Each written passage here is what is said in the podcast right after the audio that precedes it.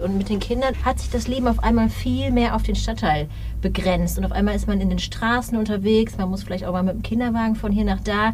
Man guckt auf einmal auf die Welt so aus der Sicht in der Höhe von so einem Autoauspuff. Und ähm, da wird einem auf einmal schlagartig klar, Mensch, wo können wir hier hin? Im Sommer ist es brütend heiß. Wo kann ich den Kinderwagen abstellen, dass das Kind vielleicht mal ein bisschen Laub sieht? Ist wirklich nicht so einfach in Kalk. Und dann kam noch Corona hinzu. Es gibt einfach kaum Aufenthaltsflächen da. Und das merkt man eben wirklich vor allem, wenn man mal Kinder hat oder wenn man auch sonst nicht mehr so mobil ist, gebrechlich, ähm, äh, mit Einschränkungen. Und das ist in Kalk eben doch auch ganz viel.